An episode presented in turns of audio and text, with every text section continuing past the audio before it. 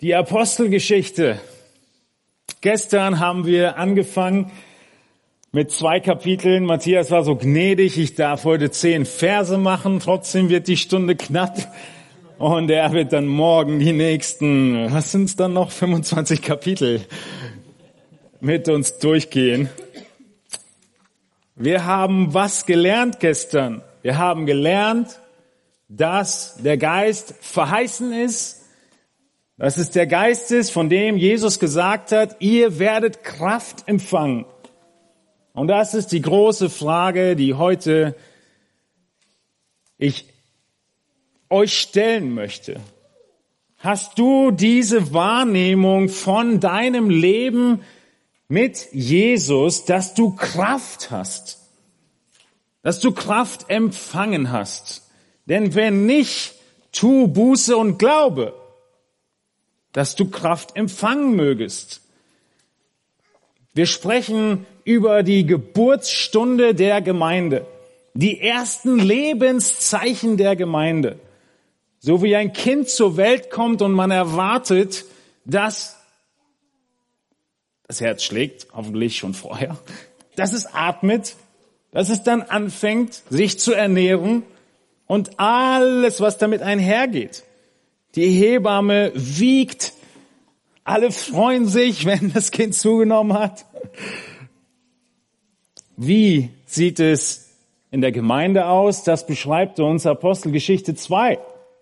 Aber ihr werdet merken und sehen, dass Apostelgeschichte 2 nicht nur eine Beschreibung ist der Gemeinde, wie es damals war, wie in anderen Teilen der Apostelgeschichte, ja, oder auch gestern die Sprachenrede, die wir heute nicht mehr haben, sondern die Elemente, die uns hier beschrieben werden, finden wir tatsächlich in der ganzen Schrift wieder, auch in den Briefen, die dann vorschreibend sind. Weil die Apostelgeschichte ist eigentlich nur beschreibend, wie die erste Geburtsstunde war. Mittlerweile ist die Gemeinde reif geworden und wir leben hoffentlich in dieser Reife. So wie ja, ein Baby und ein Erwachsener manche Sachen gleich machen und manche auch nicht. In Apostelgeschichte 4 lesen wir davon, dass die Gemeinde ein Herz und eine Seele war.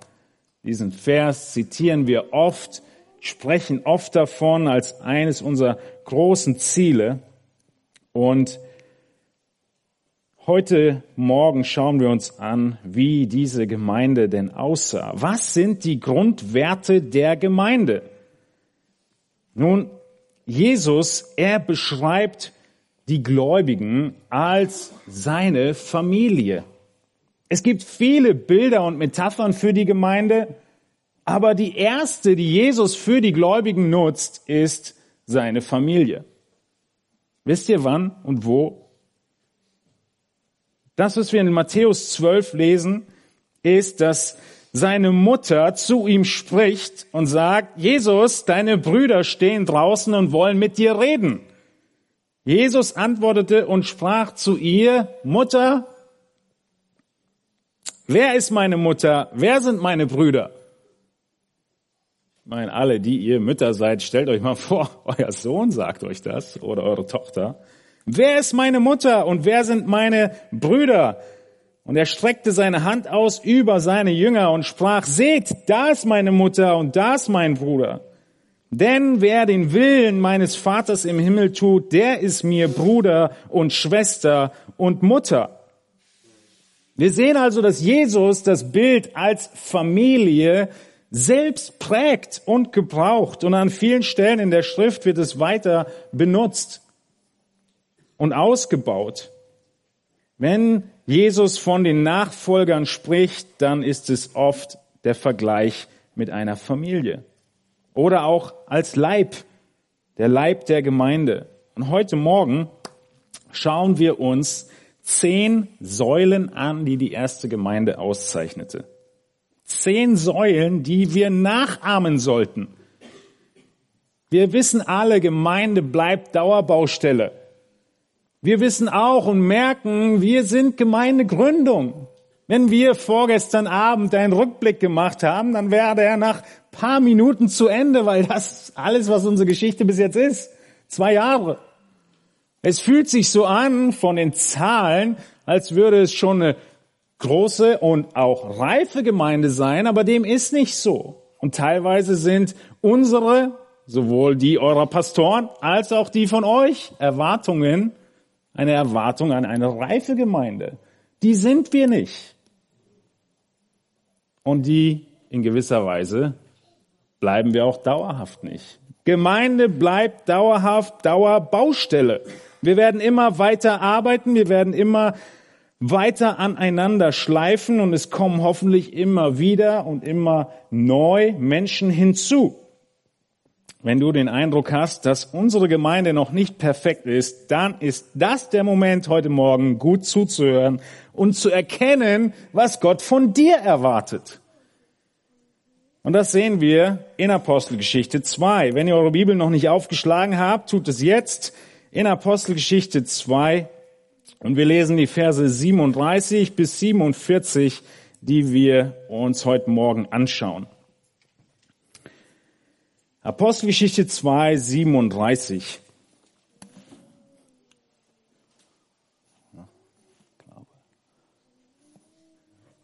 Technik. Könnt ihr einmal Proclaim öffnen, sodass ich klicken kann. Wenn Proclaim nicht aktiv ist, dann kann ich nicht klicken. Ja, Dankeschön. Apostelgeschichte 2, 37. Als sie aber das hörten, drang es ihnen durchs Herz und sie sprachen zu Petrus und den übrigen Aposteln, was sollen wir tun, ihr Männer und Brüder? Was haben sie gehört? Natürlich die Predigt von Petrus haben wir gestern schon angerissen, diesen Text. Da sprach Petrus zu ihnen, tut Buße und jeder von euch lasse sich taufen auf den Namen Jesu Christi zur Vergebung der Sünden, so werdet ihr die Gabe des Heiligen Geistes empfangen. Denn euch gilt die Verheißung und euren Kindern und allen, die ferne sind, so viele der Herr, unser Gott, herzurufen wird. Und noch mit vielen anderen Worten gab er Zeugnis und ermahnte und sprach, lasst euch retten aus diesem verkehrten Geschlecht. Diejenigen, die nun bereitwillig sein Wort annahmen, ließen sich taufen und es wurden in jedem Tag etwa 3000 Seelen hinzugetan. Vers 42 bis 47, der Hauptteil unseres Themas heute.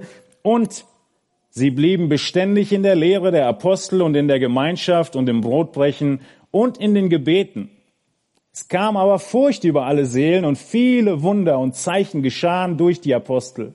Alle Gläubigen waren beisammen und hatten alle Dinge gemeinsam. Sie verkauften die Güter und Besitztümer und verteilten sie unter alle, je nachdem einer bedürftig war. Und jeden Tag waren sie beständig und einmütig im Tempel und brachen das Brot in den Häusern, nahmen die Speise mit Frohlocken und in Einfalt des Herzens Sie lobten Gott und waren angesehen bei dem ganzen Volk.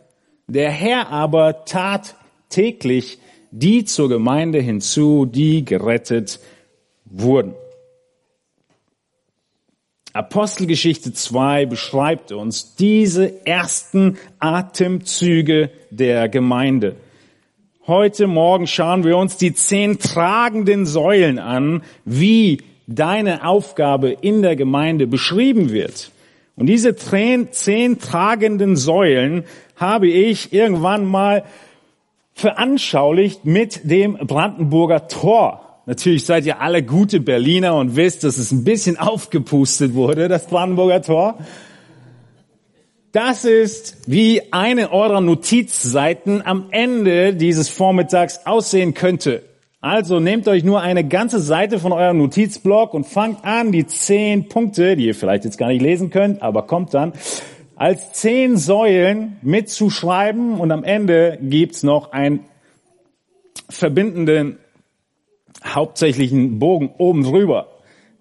Und naja, ganz nebenbei, ihr merkt vielleicht, es ist schon ein bisschen verpixelt und ein bisschen älter.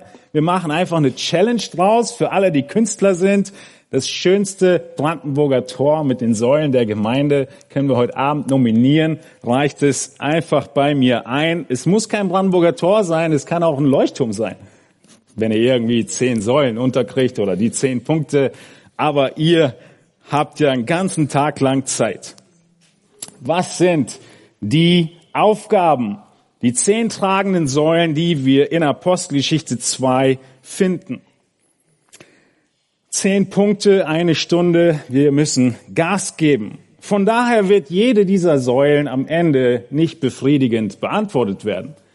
Aber der Plan und das Ziel sowohl von Lukas als auch von mir heute Morgen ist, dass ihr einfach überwältigt werdet von der Ausrichtung dieser jungen Gemeinde.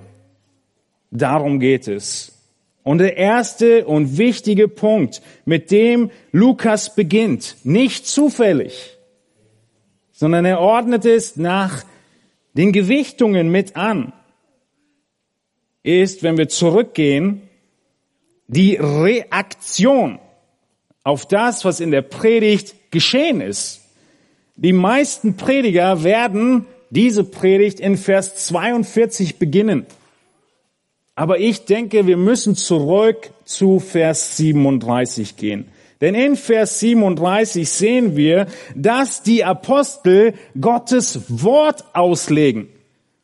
Das ganze Thema, was ihr gestern von Matthias gehört habt, war eine Auslegungspredigt von Joel 2. Und die Apostel haben den Text gelesen, sie haben den Text erklärt und sie haben den Text angewandt. Wir müssen als erstes Antworten aus Gottes Wort geben, damit dann was passiert? Das, was wir uns so sehr wünschen, dass die Menschen in unserem Umfeld fragen, wenn sie uns hören, es ihnen durchs Herz dringt und sie sagen zu dir, was sollen wir tun? Du würdest dir doch keine bessere Frage vorstellen können, nachdem du Zeugnis gibst, oder? Als dass jemand dann fragt, was sollen wir tun? Wann kommt diese Frage? Wenn du Antwort aus Gottes Wort gibst und nicht einfach irgendwas erzählst nicht einfach kommentierst, was in der Welt passiert, im Wetter oder in der Bundesliga, sondern Antwort aus Gottes Wort gibst. Wir sind Zeugen der Botschaft des Evangeliums. Das Evangelium sind Worte. Es ist eine frohe Botschaft. Und diese muss in die Welt. Und genau dafür hat doch Gott uns den Heiligen Geist gegeben. Genau dafür brauchen wir die Kraft so sehr. Das war der große Unterschied, oder? Die Jünger vor Pfingsten, alle in einem Zimmer. Die Jünger nach Pfingsten, nicht aufzuhalten.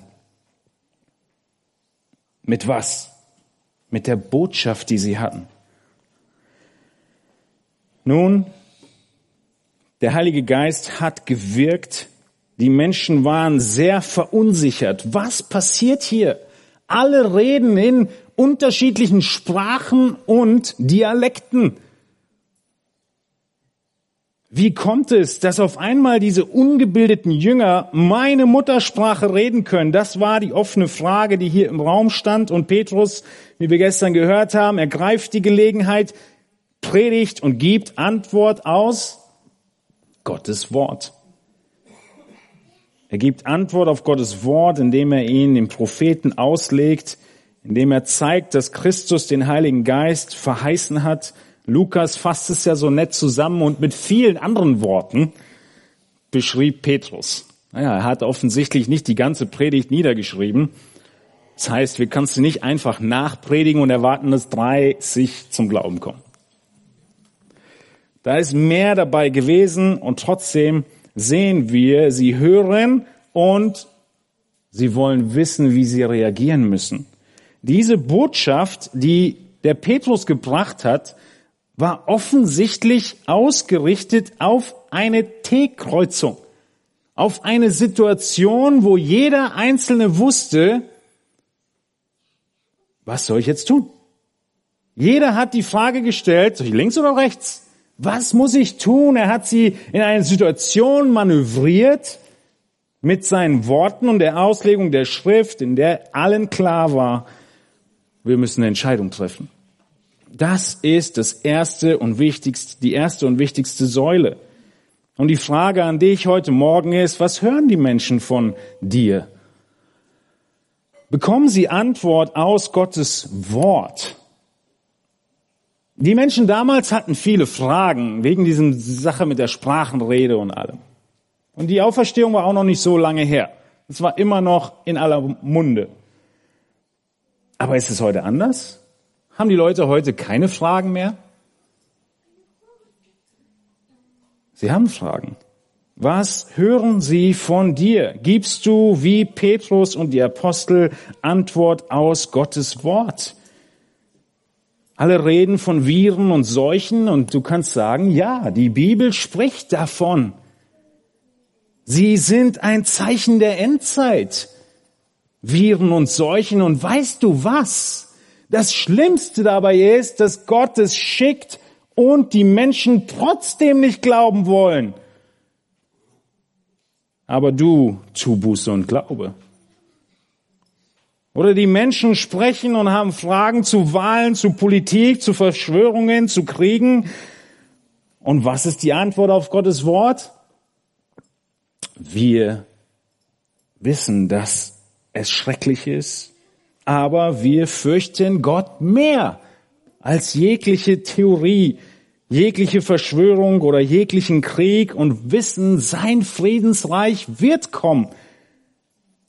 Und wenn du dabei sein willst, tu Buße und Glaube. Was passiert, wenn Menschen Gottes Wort hören? Dann kommen sie zum Glauben. Wir können einmal ein bisschen vorspringen. Morgen gehen wir natürlich den Rest der Apostelgeschichte durch. Aber in Apostelgeschichte 11.1 sehen wir diese Verbindung erneut. Die Apostel hörten, dass auch die Heiden das Wort Gottes angenommen haben. Das heißt, sie hören was? Nicht irgendwelche Geschichten, sondern sie hören das Wort Gottes und egal was ihr Hintergrund ist, sogar die Heiden nehmen das Wort an. Das heißt, sie glauben.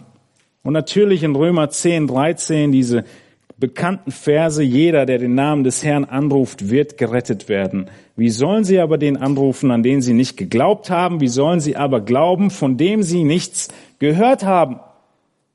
Wie sollen sie hören ohne einen Verkündiger?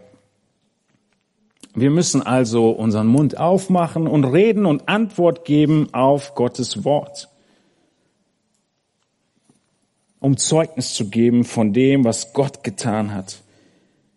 Wir müssen erneut ermutigt und erinnert werden, dass die Kraft aus Gottes Wort kommt. Wenn irgendetwas passieren soll, dann aus der Reaktion von Gottes Wort heraus. Das erste, die wichtige Säule ist also, sie geben Antwort aus Gottes Wort und zweitens sehen wir, sie fordern auf zur Buße. Buße ist eigentlich nichts mehr, was wir heutzutage machen. Ne? Äh, viele reden auch gar nicht mehr von Buße, aber eigentlich ist doch Buße die größte Hoffnung, die es geben kann. Oder? Die Hoffnung, die mit der Buße einhergeht, ist, dass du ewiges Leben bekommst. Das ist der Fokus des Aufrufs zur Buße. Aufruf zur Buße, dass du mit Sünde brichst, ist doch, dass Jesus gesagt hat, wer immer kommt und anklopft, dem wird aufgetan. Der Zusammenhang ist nicht, Jesus mein Coca-Cola-Automat, ich drück drauf und sie kommt raus, sondern die Antwort ist, egal wer zu Jesus kommt und um Vergebung bittet, wird, sie wird ihm gewährt werden. Wer eintreten will ins Reich Gottes durch die enge Pforte, er darf kommen. Aber verschweigt die Buße nicht, sonst ist die ganze Hoffnung dahin. Denn der Text macht es so deutlich. Petrus, er sagt ihnen, tut Buße und lasst euch taufen auf den Namen Jesu Christi zur Vergebung der Sünden, so werdet ihr den Heiligen Geist empfangen.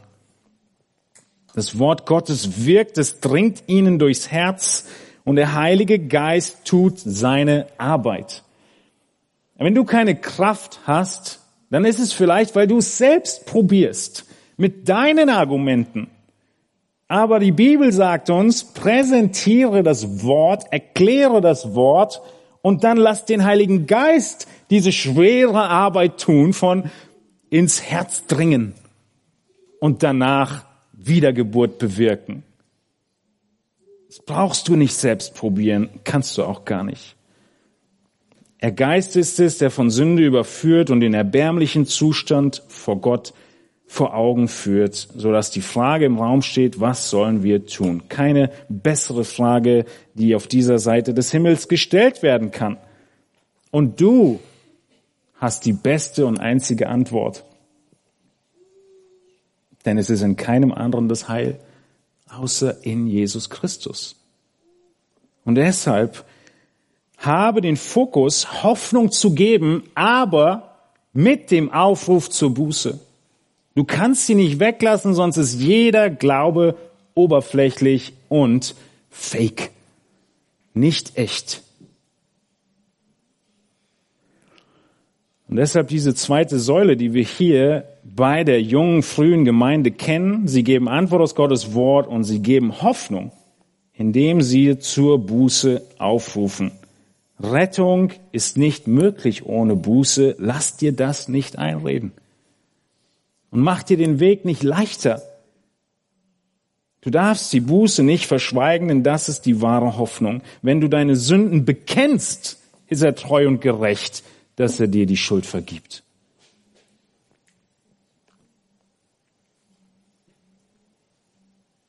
Und in Apostelgeschichte 11, 18 heißt es, ja, wir hatten gerade Apostelgeschichte 11, äh, was hatten wir? Eins. Und in Apostelgeschichte 11, 18 ist der Zusammenhang zur Buße gegeben. Da sagen die Apostel, so hat denn Gott auch den Heiden die Buße zum Leben gegeben. Buße führt zum Leben. Echte Buße. Wir sprechen nicht von Reue. Ganz kurzer Seitenausflug.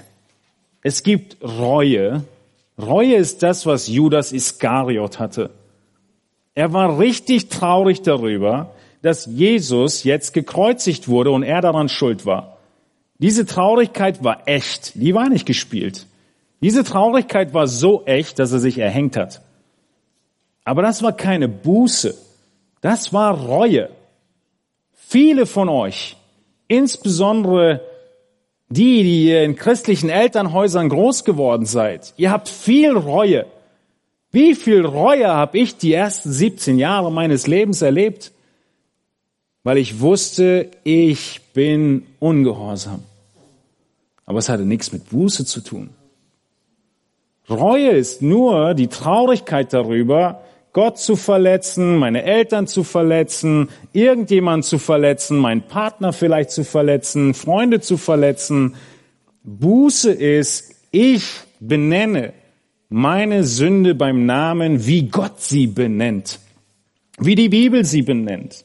Und stimme dann mit Gott überein zu sagen, du sagst, es ist falsch, du hast recht, ich habe Unrecht, vergib mir, ich will jetzt das Richtige tun. Das ist Buße. Die Übereinstimmung mit Gottes Sicht der Dinge und das Ablegen dieser Bosheit und Anziehen des Richtigen. Das ist wahre Hoffnung. Die zweite Säule ist also, gib Hoffnung durch den Aufruf zur Buße. Nun kommen wir zu Vers 42 und ihrem Alltag. Der Gemeindealltag der ersten Tage der jungen Gemeinde. Wir sehen, das, was sie tun, ist drittens, sie halten fest an der Belehrung. Also auch für dich die dritte Säule, halte fest an der Belehrung. Wir sehen das in Vers 42 und 46. Jeder von uns, von uns weiß, wie wichtig die Schule ist. Es sei denn, du hast die ersten zehn Jahre noch nicht hinter dir. Dann weißt du es noch nicht. Aber alle, die weiter sind als diese zehn Jahre oder zwölf, wissen, wie wichtig Schule ist. Wir wissen, wie wichtig es ist, dass unsere Kinder lernen. Nicht einfach so, sondern weil wir wissen, sie brauchen es für ihr Leben. Sie müssen lesen, schreiben, rechnen lernen. Nicht nur das Einmaleins, sondern schon ein bisschen mehr. Man muss Eltern das Pflichtbewusstsein für Bildung eigentlich selten einschärfen. Manchmal muss man sie sogar ein bisschen bremsen, weil sie in ihren Kindern sich selbst erneut verwirklichen wollen. Auch im Berufsleben weißt du ganz genau, wenn du auf der Karriereleiter irgendwo hinkommen willst, brauchst du in gewissen Abständen Weiterbildung, Zertifikate, Qualifikationen. Wir wissen, wir müssen am Ball bleiben. Wir lernen, um weiterzukommen. Wir lernen, um unsere Arbeit effizienter und besser zu erledigen, um nicht stehen zu bleiben oder um aufzufrischen, was wir eigentlich wissen sollten. Es gibt ein Sprichwort, das sagt, die, die nicht wissen und wissen, dass sie nicht wissen, lehre sie. Diejenigen, die nicht wissen, aber auch nicht wissen, dass sie nicht wissen, meide sie.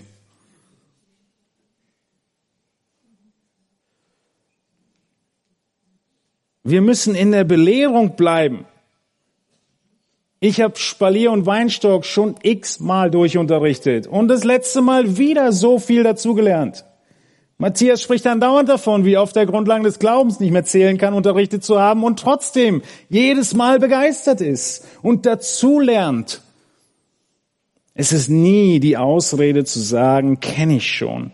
Denn wenn du meinst zu sagen, kenne ich schon, dann ist nicht mehr viel Hoffnung für dich.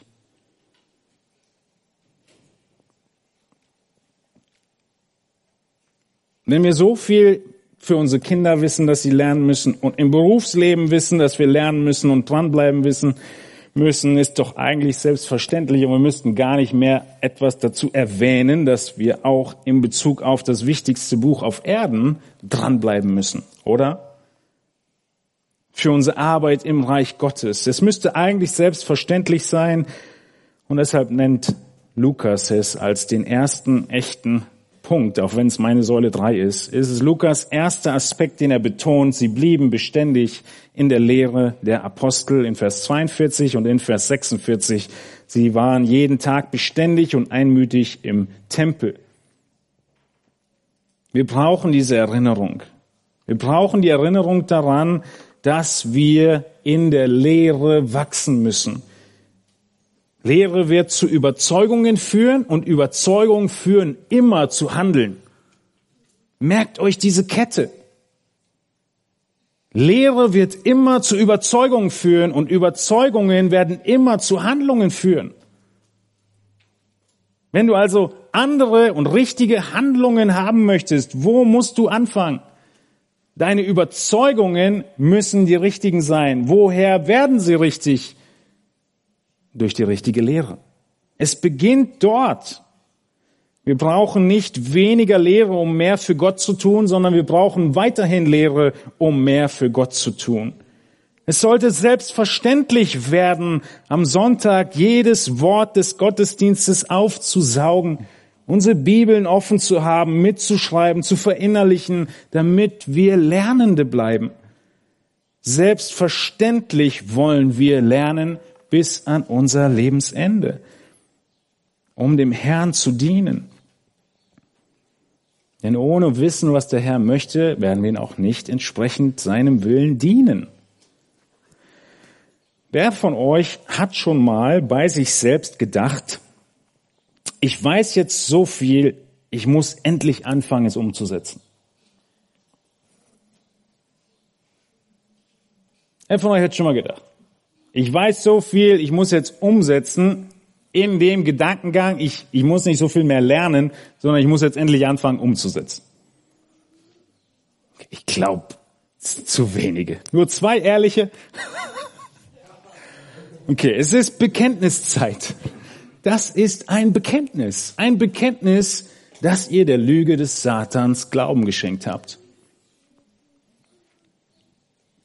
Denn zeigt mir diesen Vers in der Bibel, in dem das steht. Zeigt mir diesen Brief an eine Gemeinde in der Bibel, die viel weiß und dann nicht erinnert werden muss an das, was sie wissen oder umsetzen müssen und trotzdem belehrt werden müssen. Kein Brief in der Bibel beginnt damit, ein Imperativ zu haben, zu sagen, tu dies oder jenes. Sie beginnen alle damit, dass erst gelehrt werden muss. Die Lüge des Widersachers ist, lass mal ein bisschen die Lehre weniger. Fang doch endlich an umzusetzen. Was hat er damit erreicht? Du hast keine Kraft für die Umsetzung, weil du vergisst nämlich, dass du es durch den Geist tun musst und versuchst es selbst zu machen. Was erreicht er noch damit? Du meinst, du weißt, was du zu tun hast, aber du hast schon längst wieder vergessen. Das heißt, du machst Sachen und verstrickst dich in Sachen, die überhaupt nicht deine Priorität sein sollten oder überhaupt nicht deine Aufgabe sein sollten. Und deshalb ist es eine ganz tolle und praktische Lüge des Widersachers, die er schon lange gebraucht. Der Grund für jede deiner Sünden ist, dass du zu wenig über Gott weißt.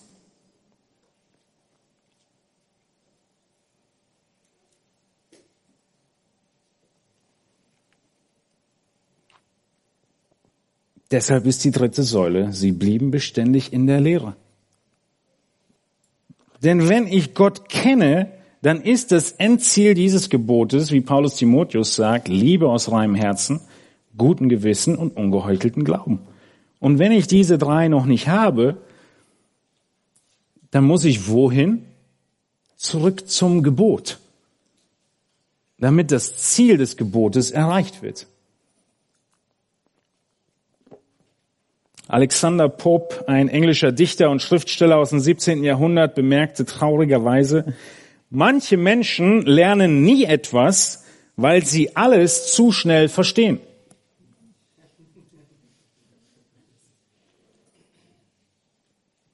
Gibt es viel Lehre in unserer Gemeinde? Ja. Deswegen haben wir eine Gemeindefreizeit mit wenig Lehre, nur drei Predigten und viel bunten Abenden und ja, es gibt viel Lehrung und natürlich, ja, eure Lehrer in der Gemeinde müssen an der Dosierung arbeiten, an der Präsentation arbeiten, an der Kommunikation arbeiten, aber die Lehre darf keinen kleinen Stellenwert einnehmen, denn es ist die ganze Grundlage. Es ist die Grundlage von unserem Missionsbefehl. Matthäus 28, 20 heißt, und lehrt sie alles halten, was ich euch befohlen habe. Und bis das nicht zutrifft auf dein Leben, brauchst du die Belehrung zu halten, was Jesus geboten hat. Mindestens bis zu welchem Zeitpunkt? Bis zum Ende der Weltzeit. Gut, so lange bleibt also Lehre eine wichtige Priorität der Gemeinde. Und in dem Moment, wo du etwas gelernt hast von Gott, bist du beauftragt, es anderen weiterzugeben. Das ist das Jüngerschaftsprinzip. Was du gelernt hast, wird sofort für dich zum Auftrag, es weiterzugeben, andere zu lehren. Du bist nie irgendwie in einzelnen Klassen und die ganze Zeit Schüler und nie Jemand, der schon weitergibt und die Nächsten voranbringt. Sobald du den Heiligen Geist hast, machst du Jünger, verkündigst, was du gelernt hast, sprichst davon und freust dich. Also, bei unseren Kindern und unserem Beruf selbstverständlich, dass wir dazu lernen, in der Familie Gottes auch. Und deshalb die dritte Säule, wir halten fest an der Belehrung. Ihr merkt schon, wir werden immer schneller. Vierte Säule. Wir bleiben beharrlich in der Gemeinschaft. Das sehen wir in Vers 42. Sie blieben beständig in der Gemeinschaft. Also in der Lehre der Apostel und in der Gemeinschaft. Ein Christ ist nie lange alleine unterwegs. Wir brauchen einander. Und wann brauchen wir einander am meisten? wenn wir meinen, dass wir einander nicht mehr brauchen. Und deshalb musst du beharrlich in Gemeinschaft bleiben, auch wenn dir nicht danach ist. Der Gläubige wird nicht von seinen Emotionen getrieben, sondern von seinem Wissen. Sein Wissen bestimmt seine Gefühle und seine Handlungen. Und das Wissen darum, dass wir Belehrung brauchen und Gemeinschaft brauchen, führt dazu, dass egal wie mir ist, ich diese suche. Die Gemeinschaft in der Familie Gottes ist eine sehr wichtige Säule. Vielleicht sehen wir den Wald vor lauter Bäumen nicht, aber Adam hatte schon ein großes Problem. Er brauchte nämlich Gemeinschaft. Er sehnte sich nach Gemeinschaft. Er geht durch die ganze Natur mit dem höchsten IQ, die diese Welt je gesehen hat, hat allen Tieren Namen gegeben und eine Sache verstanden. Die sind alle zwei, ich bin alleine. Ich brauche Gemeinschaft. Und es ist eine weitere clevere Lüge des Satans, umso mehr in unserer Gesellschaft und besonders in einer Großstadt, dass du keine Gemeinschaft brauchst. Wir sprechen hier nicht von Gemeinschaft im Sinne von, ich gehe irgendwie mal irgendwo hin und quatsch mit jemandem, sondern der Text hier spricht von der Gemeinschaft, von einer speziellen Gemeinschaft, von der geistlichen Gemeinschaft. Und wisst ihr, dass Gott ein Gott der Gemeinschaft ist? Gott hat von Ewigkeiten her Gemeinschaft. Mit wem? Matthias hat gestern auch Fragen gestellt, ihr könnt jetzt auch bei mir antworten. Ja, richtig. Gott in seiner Dreieinigkeit existiert in der Gemeinschaft, in der absoluten Harmonie seit Ewigkeiten her und sie sind einander nicht überdrüssig. Das ist Gott und weil du im Ebenbild Gottes geschaffen bist, brauchst du Gemeinschaft. Und in 46, 2, Apostelgeschichte 2, 46 sehen wir, sie haben diese Gemeinschaft genossen, wo sie sie genießen konnten. Jeden Tag waren sie beständig und einmütig im Tempel. Jeden Tag. Wahnsinn, oder? So viel Gemeinschaft brauche ich nicht. Nun, dieses jeden Tag ist kein Aufruf für die Gemeinde in allen Zeiten, sich jeden Tag zu treffen. Warum waren sie jeden Tag zusammen? Was war das nochmal für ein Event, auf dem sie da waren? Sowas wie Gemeindefreizeit.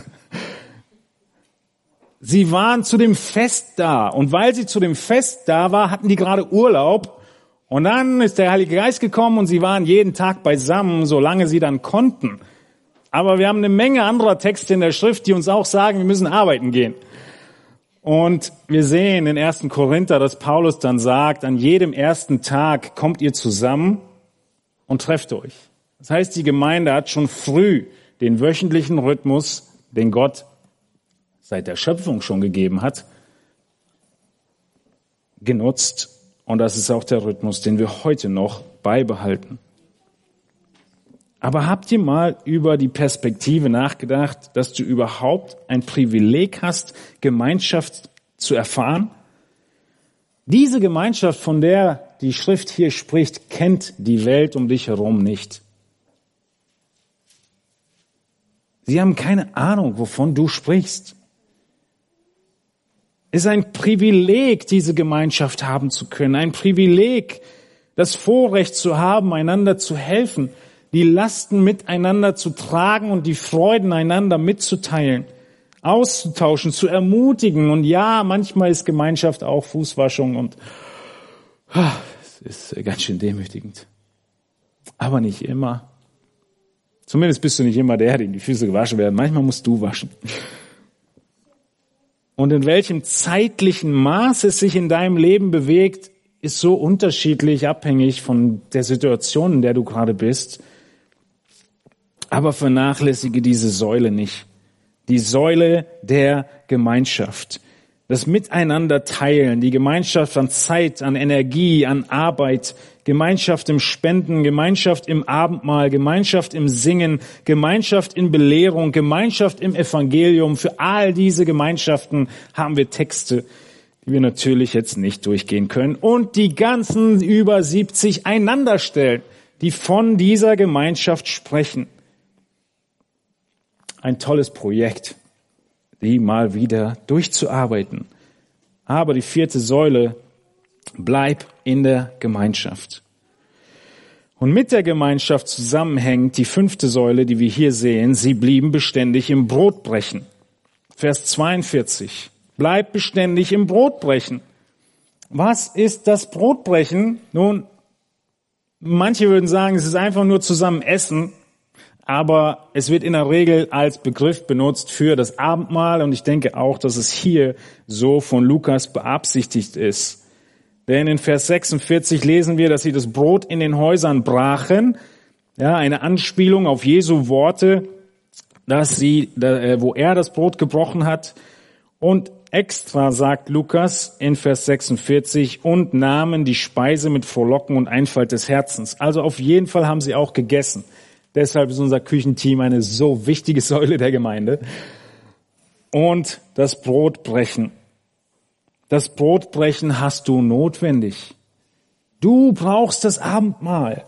Du brauchst das Abendmahl, weil du sonst vergessen würdest, dass Jesus Christus an deiner Stelle für deine Sünden gestorben ist, deine Sünde mit seinem Blut bezahlt hat, den ganzen Zorn Gottes an deiner Stelle getragen hat und dieses sein Opfer angenommen wurde, als er auferstanden ist am dritten Tag. Du würdest es vergessen. Deshalb hat Jesus es eingesetzt und du musst dabei bleiben. Wenn du feststellst in deinem Leben, dass du am ersten Sonntag des Monats nicht mehr kommen willst, weil es Abendmahl gibt, oder vor dem Gebet der Predigt schnell aus dem Raum läufst, keiner kriegt's mit, dann sind höchste Alarmglocken zu schlagen. Denn du entziehst dich dem Mittel, das Gott gebrauchen will, um dich in seiner Gnade zu halten. Warum entziehst du dich dem? Weil du irgendeine Sünde mehr liebst. Also bleib beständig im Brotbrechen.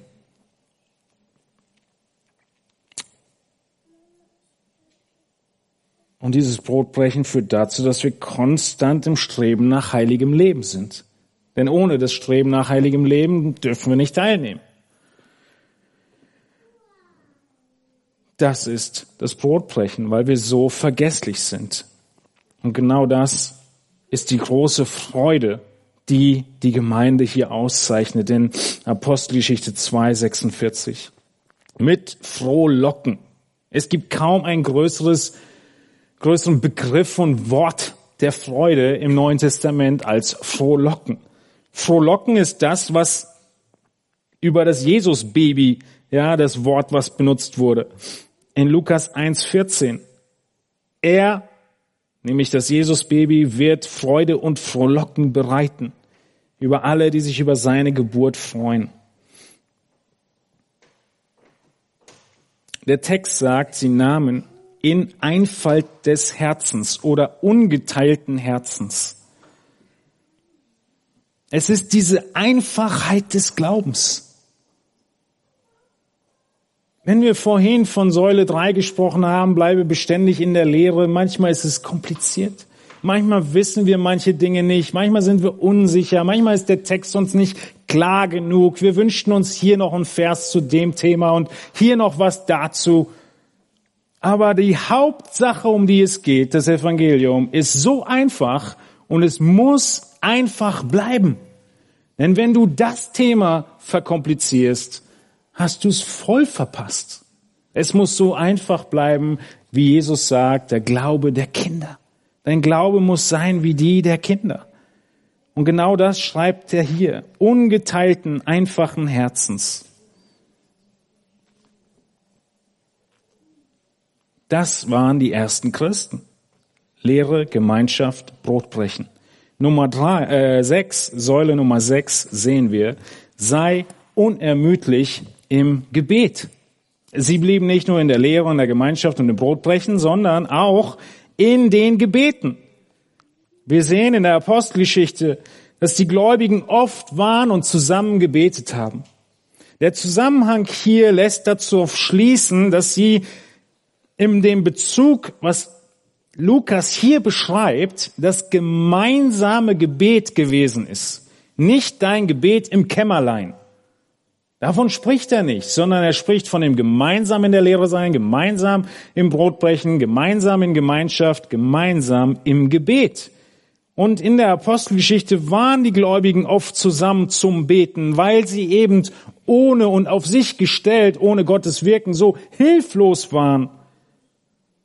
Wofür haben sie alles gebetet? Sie haben in 1.14 für die während der Erwartung des Geistes gebetet. Sie haben in 1.24 für die Einsetzung vom Apostel Matthias gebetet. Sie haben in 4.23 gedankt, als Petrus befreit wurde. Sie haben gemeinsam in 6 Vers 4 gebetet, dass die Apostel in Gebet und Dienst bleiben können. Sie haben in 7 Vers 60 gebetet, als Stephanus gesteinigt wurde. Sie haben in 12.5 gebetet, als Petrus im Gefängnis saß. In 13.3 bei der Aussendung der Leute auf die Reise in 1423 bei der Ältesteneinsetzung, in 1625, als Paulus und Silas im Gefängnis waren, in Apostelgeschichte 2036 beim Abschied in Milet in 21.5 nochmal. Die Gemeinde ist eine Gemeinde, die betet, die auch zusammenbetet. Das Zusammenbeten fließt aus dem Gebet im Kämmerlein. Wie wichtig ist das Gebet? Erinnert ihr euch an die Waffenrüstung? Wofür brauchen wir eigentlich eine Waffenrüstung?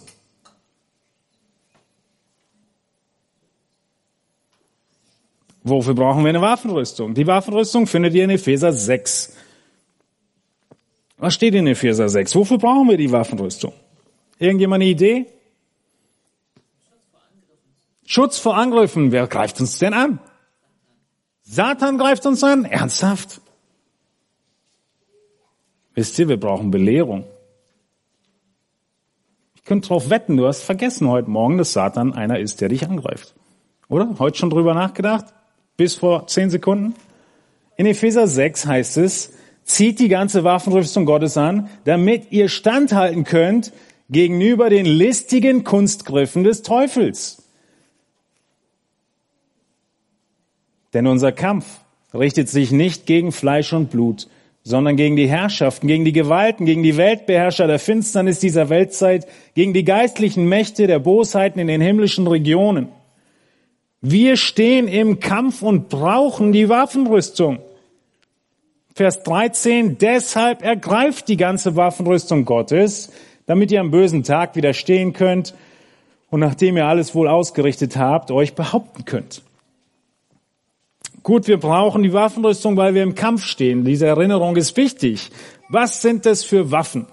Wer von euch möchte einmal aufzählen? Ihr müsst sie nicht der Reihe nach aufzählen. Welche Waffen beinhaltet die Waffenrüstung? Ein Schwert. Fangen wir mit dem letzten an. Gut. Was ist das für ein Schwert?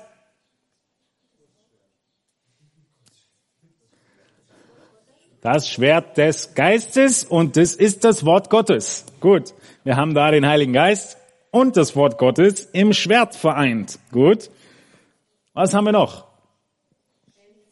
Den Helm des Heils. Gut. Was noch?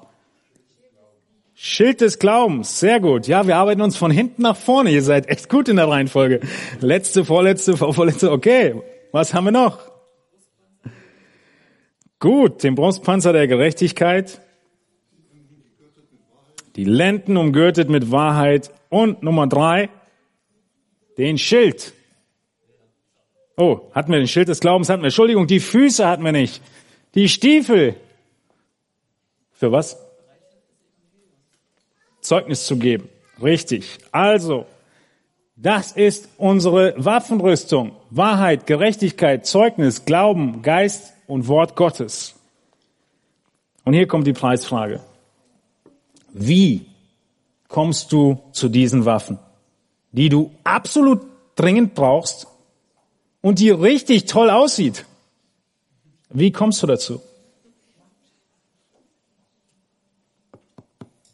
Steht im Text. Was der nächste Vers? Vers 18. Indem ihr zu jeder Zeit betet in dem zeigt dir an, wie du diese Waffenrüstung anziehst. indem du zur Kleiderkammer gehst. Nein, in diesem Fall, indem du betest. Das Gebet durchdringt alles. Es umschlingt und umschließt all unser Handeln und unseren Kampf. Epheser 6, 18, indem ihr zu jeder Zeit betet. Mit allem Gebet und Flehen im Geist und wacht zu diesem Zweck in aller Ausdauer und Fürbitte für alle Heiligen.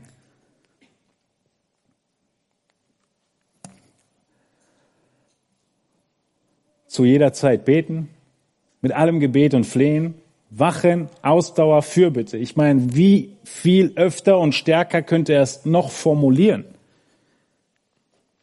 Wir haben heute keine Zeit, all das auseinander zu dividieren.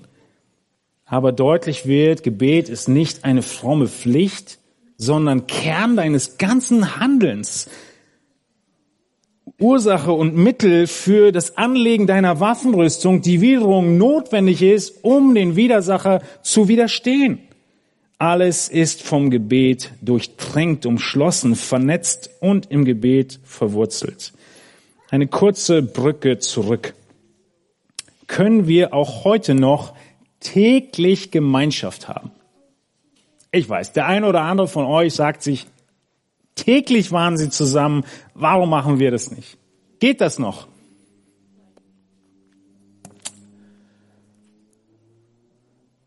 Kannst du täglich Gemeinschaft haben?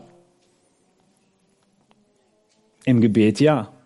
Seht ihr den letzten Punkt hier? In der Fürbitte für alle Heiligen. Du kannst im Gebet täglich Gemeinschaft pflegen. Du kannst täglich für deine Geschwister beten und an sie denken. Und obwohl sie nicht da sind, wirst du mit ihnen in gewisser Weise Gemeinschaft haben. Du betest für sie, du denkst an sie und das nächste Level ist dann, du tust noch was für sie. Beim Beten fällt dir ein, ich könnte doch die oder den ermutigen. Kannst, wie schaust, wie du helfen und ermutigen kannst, das, ihr Lieben, ist keine Floskel, kein schlechter Zeitvertrieb. Ich habe viele Geschwister gesehen und kennengelernt, die scheinbar kaum noch Dienste tun konnten, aus den verschiedensten Gründen. Aber sie haben gebetet ohne Ende und du hast sie getroffen und du hast den Eindruck, auch wenn du sie nach zwei Jahren erst wieder getroffen hast, sie reden von dir und mit dir, als hätten sie jeden Tag mit dir Gemeinschaft gehabt. Und stellt euch vor, sie hatten es tatsächlich. Im Gebet. Es ist möglich, diese tägliche Gemeinschaft zu pflegen. Wenn du dich also danach sehnst, nach mehr Gemeinschaft, fang an, für deine Geschwister zu beten. Vielleicht fünf am Tag ist doch ein guter Anfang. Und dann kannst du deinen Geschwistern schreiben oder sie wissen lassen, dass du für sie betest. Das hat Paulus auch gemacht. In fast jedem seiner Briefe fängt er an und sagt, ich bete für euch. Warum sagt Paulus das? Sagt er das wirklich, um uns ein Vorbild zu geben, wie wir beten sollen? Auch. Aber eigentlich sagt er es doch, was empfindest du denn dafür, wenn ich sagen würde, ich bete regelmäßig für dich und danke meinem Gott für das, das, das und bitte darum, dass du. Was würdest du denken? Red Bull verleiht Flügel. Du würdest sagen, wow, wirklich? Also bete für deine Geschwister, tu was für sie, ermutige und lass sie wissen, was du für sie dankst und betest, und es wird genau das wirken. Es wird unglaubbare, glaubliche Einheit wirken.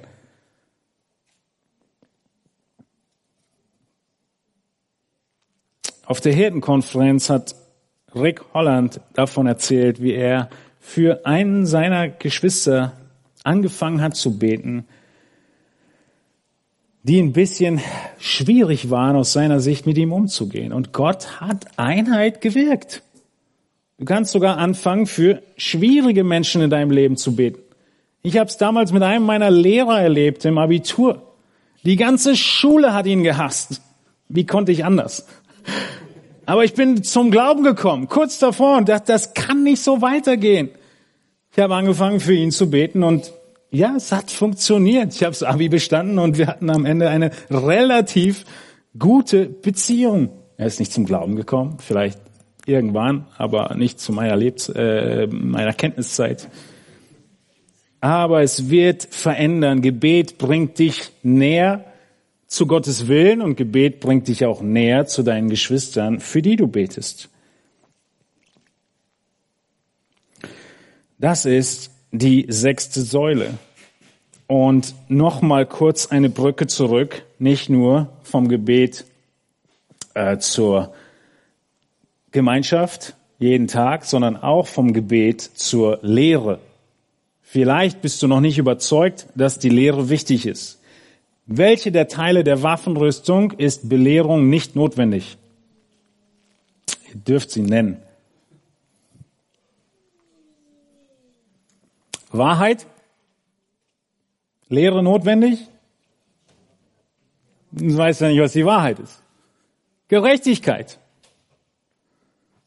Wer weiß schon, was Recht ist?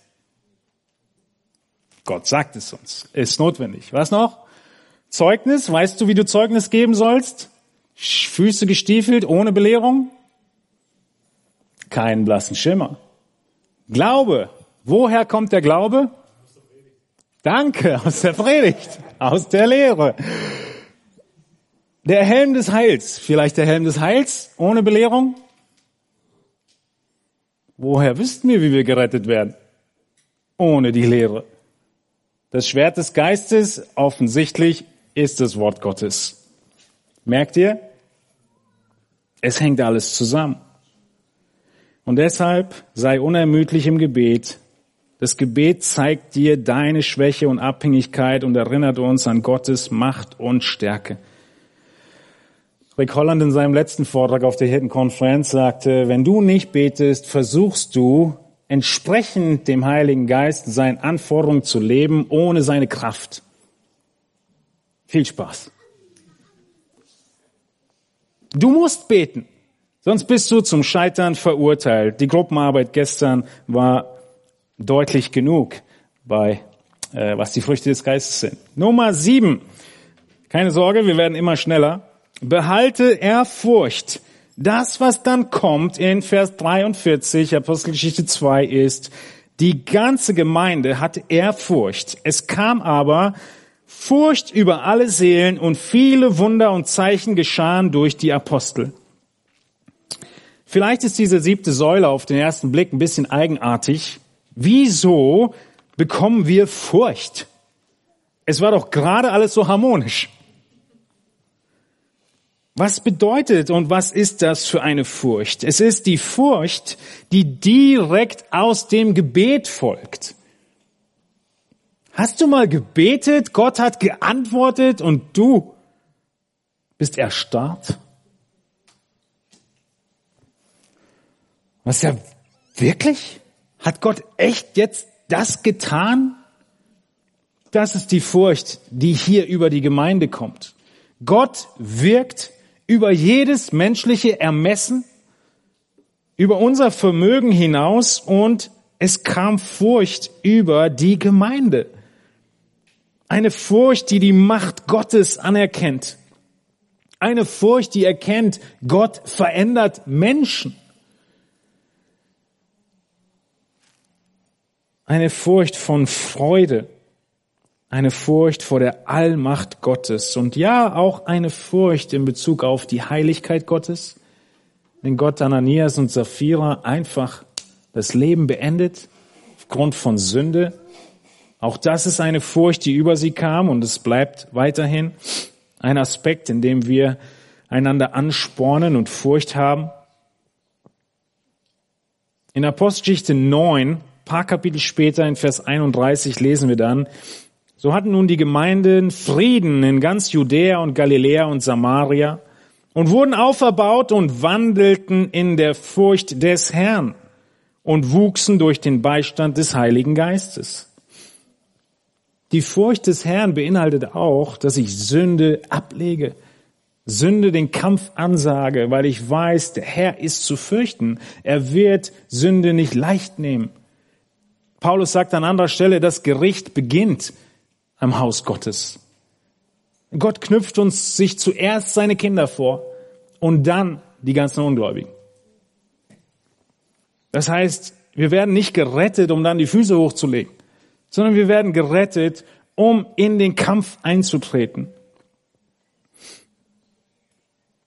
Erkenne das Handeln Gottes in deinem Umfeld und fürchte ihn. Das führt uns zur Furcht Gottes, wenn wir ihm gehorsam leben wollen. Also ohne Ehrfurcht, ohne Lehre, ohne Gebet, ohne Gemeinschaft würde das ganze Ding zusammenbrechen. Ehrfurcht Gottes kommt aus dem Gebet und aus dem Gehorsam. Könnt ihr euch vorstellen, Petrus, er hat Christus gefürchtet, weil er wusste, wozu er in der Lage ist. Aber Petrus musste zuerst aus dem Boot aussteigen, bevor er feststellen konnte, dass das Wasser ihn trägt. Dieser Gehorsam, der so unmöglich scheint, dieser Gehorsam entsprechend der Früchte des Geistes zu leben, dieser Gehorsam zu lieben, dieser Gehorsam Freundlichkeit wachsen zu lassen, dieser Gehorsam Enthaltsamkeit oder Selbstdisziplin wachsen zu lassen, er wird nur dann sichtbar werden, wenn du aussteigst aus dem Boot und du dann merkst, der Geist befähigt mich und du fürchtest Gott. Das ist die Ehrfurcht, die die frühe Gemeinde hatte. Sie haben gemerkt, Gott wirkt über unser Verstehen und Vermögen hinaus. Und diese Ehrfurcht heißt auch, seine Anweisungen ernst zu nehmen und anzunehmen. Und deshalb verlier die Ehrfurcht nicht. Die siebte Säule. Die achte Säule wird oft überlesen. Wir wollen sie abschreiben als etwas, was heute nicht mehr gilt. Die achte Säule gilt eigentlich heute nicht mehr, doch sie gilt. Die achte Säule lesen wir in Vers 44 und 45. Und sie lautet, vergiss nicht zu geben und lerne zu nehmen. In Versen 44 und 45 lesen wir, alle Gläubigen waren beisammen, hatten alle Dinge gemeinsam, sie verkauften die Güter und Besitztümer und verteilten sie unter alle, je nachdem einer bedürftig war. Du hast dich nicht verlesen, Lukas hat sich nicht verschrieben. Das ist wirklich, was sie gemacht haben. Er wiederholt es nochmal in Kapitel 4, 32. Die Menge der Gläubigen war ein Herz und eine Seele. Und auch nicht einer sagte, dass etwas von seinen Gütern sein eigen sei, sondern alle Dinge waren ihnen gemeinsam.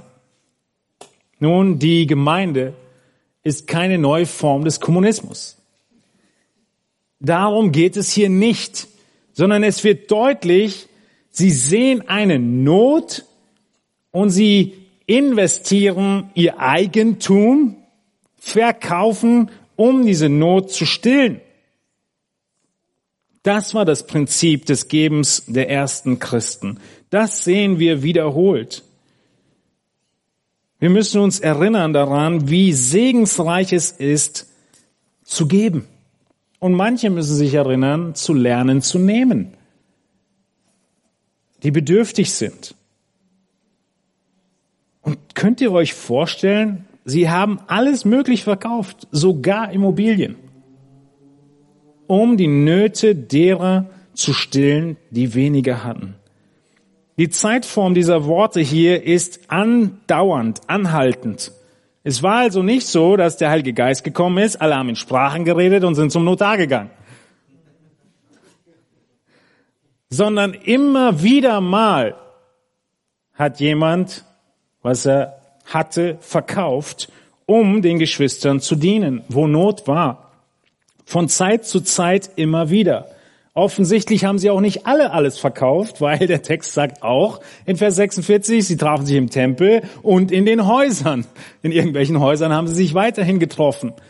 Was sagt Lukas aber? Er sagt, sie klammern sich an gar nichts, sondern ein Herz und eine Seele heißt, wo immer Not und Bedürftigkeit war, wird geholfen, soweit es geht.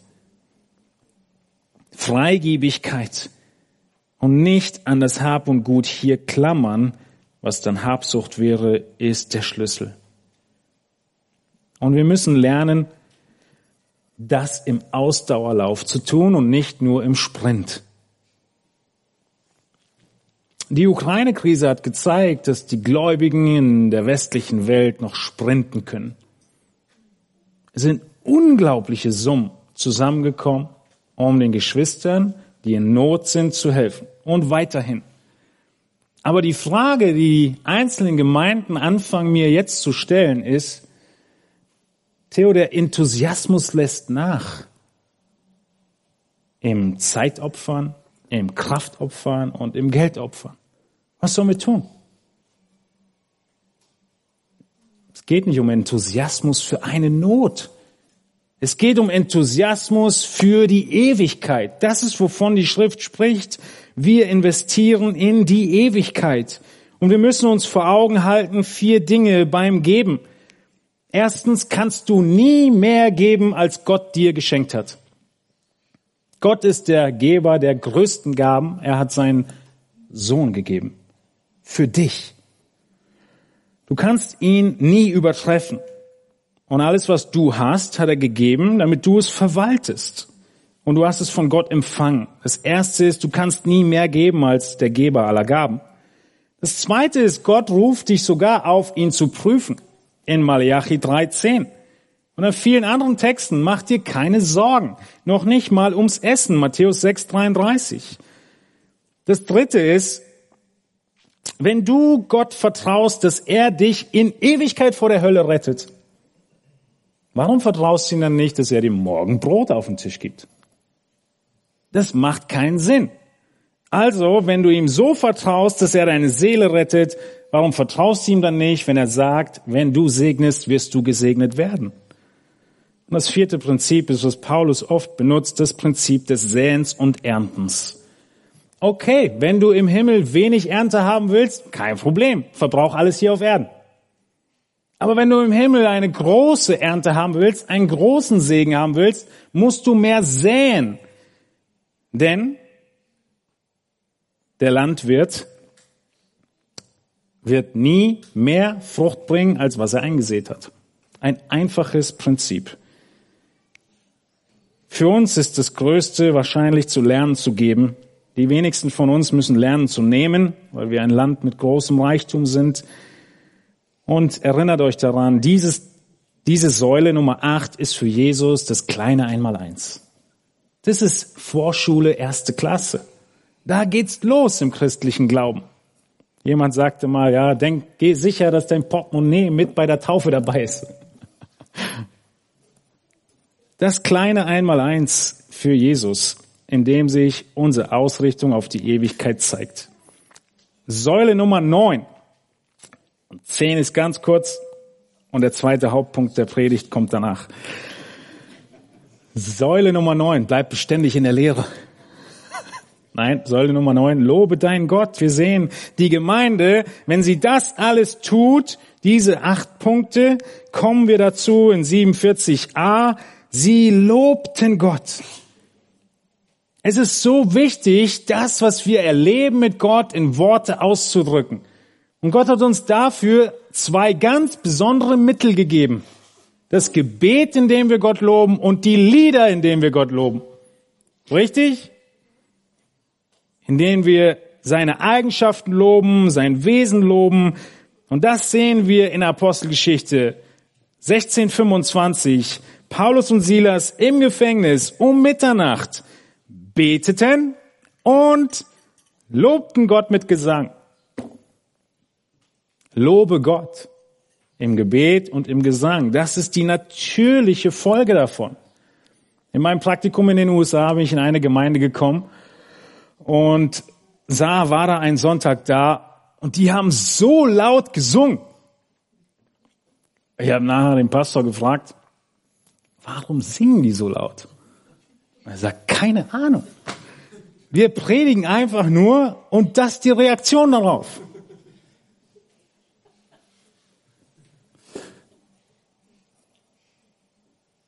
Deine Überzeugung von dem Inhalt dieser Lieder wird sich in deiner Herzenshaltung und auch Lautstärke zeigen. Ja, ihr könnt ein Studium machen. Laute Musik gefällt Gott.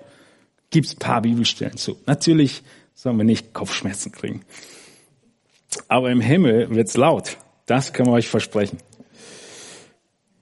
Gebet und Gesang ist Lob zum Herrn. Wir sehen das in Epheser 5, 19. Wir sollen zueinander reden mit Psalmen und Lobgesängen und geistlichen Liedern in unserem Herzen, dem Herrn spielen, Gott Dank sagen, dem Vater für alles. Wieder beide Komponenten, Epheser 5, 19 und 20. Die Musik als Lob und das Gebet als Lob. Drück ihm aus, wie sehr du dankbar bist für sein wundervolles Werk, für seine Macht, für seine Taten, für seine Güte. Und zehntens, tue gute Werke. Vers 47b, unser zehnte Säule, bevor wir zum zweiten Punkt kommen. Sie waren angesehen beim ganzen Volk. Okay, wie komme ich da zu guten Werken? Nun, das war die Folge. Die Gemeinde hat all das getan und sie waren angesehen beim ganzen Volk. Die Menschen in ihrer Umgebung hatten von diesen Gläubigen eine hohe Sicht. Bemerkt, der Text sagt nicht, und das Volk hatte nichts gegen sie. Steht nicht da. Sondern es steht da, sie waren angesehen beim ganzen Volk. Sie wurden geprüft und für ehrenwert erachtet. Das waren die Gläubigen. Sie haben Wohlwollen geerntet, Segen gegeben, Freundlichkeit empfangen. Was kannst du tun, sodass Menschen deiner Umgebung merken, du betest einen Gott an, der anzubeten würdig ist, der dein Leben verändert? Wie in Matthäus 5, 16, du sollst dein Licht leuchten lassen, dass sie eure guten Werke sehen und euren Vater im Himmel preisen. Die guten Werke sind das Fenster, durch das die Welt Gott sehen soll. Du kannst nicht bei den guten Werken stehen bleiben. Du musst auch Punkt eins und zwei äh, mit berücksichtigen, aus Gottes Wort antworten und zur Buße aufrufen. Aber das ist wie der Buchrücken, der hier als zehnte Säule kommt. Epheser 2,10, du bist geschaffen in Christus Jesus zu guten Werken, die Gott zuvor bereitet hast. Das ist, wie wozu du existierst, um Gott Ehre zu geben. Das ist, warum Jesus gestorben ist, damit du die Werke, die er bereitet hast, nun auslebst. Eine großartige Gemeinde ist eine dienende Gemeinde. Und die Vorbilder des Dienstes sind uns gegeben. Ein Vorbild ist in Apostelgeschichte 9,36. Dort heißt es, in Joppe aber war eine Jüngerin namens Tabitha was übersetzt Gazelle heißt. Diese war reich an guten Werken und Wohltätigkeit, die sie übte. Wer von euch kennt Tabitha? Sie ist einfach eine Frau gewesen in der Gemeinde damals, die reich war an guten Werken und Wohltätigkeit. Tabitha ist gestorben. Und in Vers 39 heißt es dann, und alle Witwen traten zu ihm, weinten und zeigten ihm die Röcke und Kleider, die Tabitha gemacht hatte, als sie noch bei ihnen war. Bist du reich an guten Werken und Wohltätigkeit, die du übst? Würde an deinem Grab eine Menge von Leuten stehen, und mit unglaublich großen Erinnerungen in ihren Händen weinen? Erinnerungen an deine guten Werke, Erinnerungen an dein Wohlwollen, die du gegeben hast, weil du an Jesus glaubtest, weil du Teil der Gemeinde warst? Versteht ihr, der Text, er spricht nicht davon, dass Tabitha gekocht hat, Sonntagsschule gemacht hat, Babys gesittet hat, ein Unternehmen geleitet hat und Kühe gemolken hat. Steht nicht da. Was hat sie gemacht? Genäht. Röcke und Kleider. Wie kannst du dienen in guten Werken? Einfaches Prinzip. Fang an, wo du bist und fang an mit dem, was du hast. Und mach weiter mit dem, was Segen bringt. Segen für dich und Segen für andere, weil deine Taten, die du tun kannst, sind für andere da. Du musst nicht alles tun. Du musst nur das tun, was du tun kannst. Das sind die guten Werke. Das ist diese letzte zehnte Säule. Unser Licht leuchten lassen. Ihr Lieben, das ist die Beschäftigung der frühen Gemeinde gewesen. So sah ihr Leben aus. Wie sieht deins aus? Schau in dein Leben rein. Ich weiß, zehn Punkte sind zu viel. Aber nimm dir einfach nur zwei. Oder eins. Weil gestern hast du ja schon einen Vorsatz gehabt. Vielleicht dann nur einen heute. Was genau ist es, wo diese Säule in deinem Leben vielleicht gerade fehlt? Oder so klein ausgeprägt ist, dass alles droht zusammenzubrechen? Das ist, wie die Gemeinde ihre Ausrichtung zum Ausdruck brachte. Die Absicht von Lukas ist zu zeigen, wie war die Richtung der Gemeinde mit diesen zehn Säulen. Und hier kommt der zweite große Predigtpunkt in 20 Sekunden, Vers 41 und 47. Es ist dann, wenn diese zehn Punkte da sind, diese Säulen da sind, kommt oben drüber über das Brandenburger Tor, der ganze Balken und dieses schöne oben drauf, wie immer das heißt, äh, Gott. Gott führt all das zusammen, diese einzelnen Dinge, um Wachstum zu geben. In Verse 41 und 47 lesen wir genau das. Er fügt hinzu. Er schenkt Wachstum. Gott ist es, der weitermacht. 3000 wurden hinzugetan in Vers 41 und in Vers 47. Der Herr aber tat täglich die zur Gemeinde hinzu, die gerettet wurden. Dieses Wachstum ist nicht mehr unsere Sache. Das tut der Herr. Und das ist, warum wir diese zehn Säulen brauchen. Also, erstens, gib Antwort aus Gottes Wort. Zweitens, Gib Hoffnung durch Aufruf zur Buße. Drittens, bleib in der Lehre der Apostel. Viertens, bleib in der Gemeinschaft. Fünftens, bleib im Brotbrechen. Sechstens, bleib im Gebet. Siebtens, behalte Ehrfurcht. Achtens, vergiss nicht zu geben und lerne zu nehmen. Neuntens, lobe deinen Gott. Und zehntens, tue gute Werke. Lass uns zusammen beten ein Lied gemeinsam singen und dann feiern wir das Abendmahl, bevor wir dann zum Mittagessen übergehen. Ihr dürft einmal aufstehen dazu und dann für das Lied stehen bleiben. Und Matthias wird uns erläutern, wie wir das Brot heute brechen.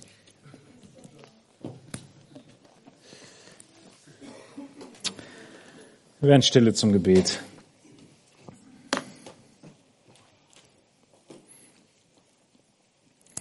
Himmlischer Vater, wenn wir diese Liste durchgehen, diese Gemeinde, dieses Porträt uns anschauen von der jungen und frühen Gemeinde, verstehen wir, warum du, Herr Jesus, gesagt hast, wartet und ihr werdet Kraft empfangen.